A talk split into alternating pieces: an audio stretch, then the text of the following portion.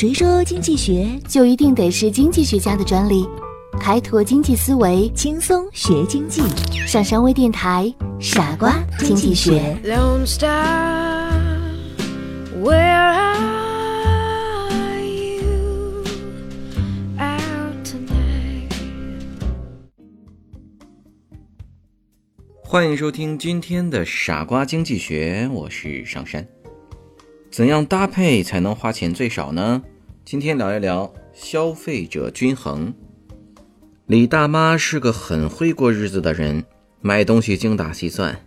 这一天，她准备做午饭，看着家里没什么菜了，就去菜市场买菜。她先买了白菜、萝卜，还有西红柿，一共花了十块钱。又买了点豆腐和粉条，花了五块。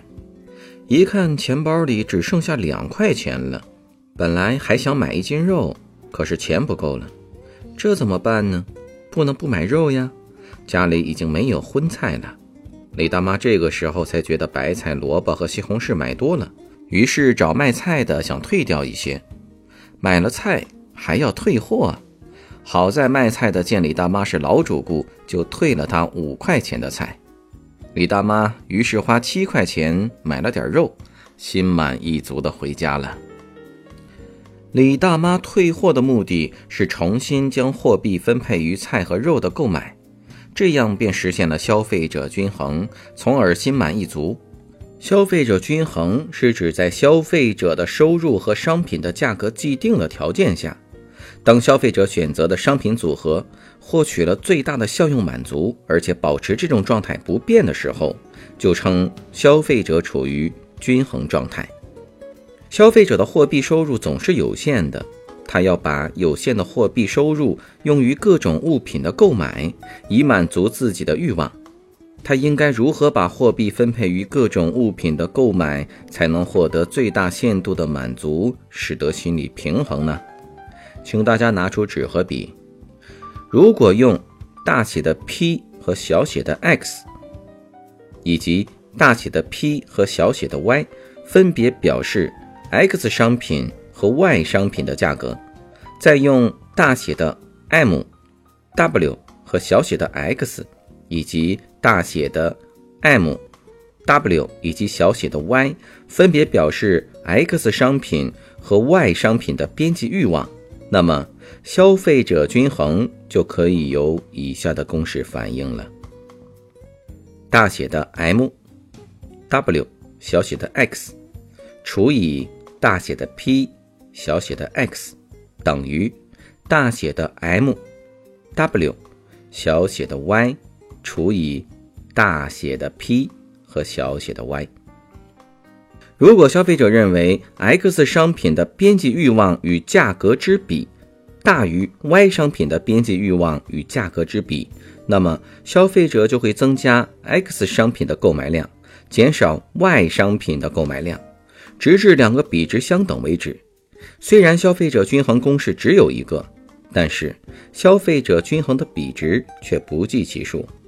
因为每一个消费者的欲望尺度都有可能不相同。在消费者的货币收入固定和物品的价格已知的条件下，消费者总是想让自己购买的各种物品的边际欲望与各自价格的比值都相等。同时，实现消费者均衡也必须具备以下假设性条件：一、消费者的偏好既定，消费者对各种物品效用的评价是既定的，不会发生变动。比如，一个消费者在去商店之前，对商品购买的排列顺序是盐、电池、点心，这一排列顺序到商店后也不会发生改变。这就是说，先花第一块钱购买商品时，买盐在消费者心目当中的边际效用最大，电池次之，点心排在最后。二、消费者的收入既定，由于货币收入是有限的。货币可以购买一切物品，所以货币的边际效用不存在递减问题。因为收入有限，需要用货币购买的物品很多，但不可能全部都买，只能买自己认为最重要的几种。因为每一块钱的功能都是一样的，在购买各种商品时，最后多花的每一块钱都应该为自己增加同样的满足程度，否则消费者就会放弃不符合这一条件的购买量组合，而选择自己认为更合适的购买量组合。三、物品的价格既定。由于物品的价格既定，消费者就要考虑如何把有限的收入分配于各种物品的购买和消费上，以获得它最大的效应。而由于收入固定，物品价格相对不变，消费者用有限的收入能够购买的商品所带来的最大的满足程度也是可以计量的，因为满足程度可以比较，所以。对于商品的不同购买量组合所带来的总效用，可以进行主观上的分析评价。好了，今天的节目就到这儿了，别忘了关注我们的公众账号“上山之声”，咱们下次见，拜拜。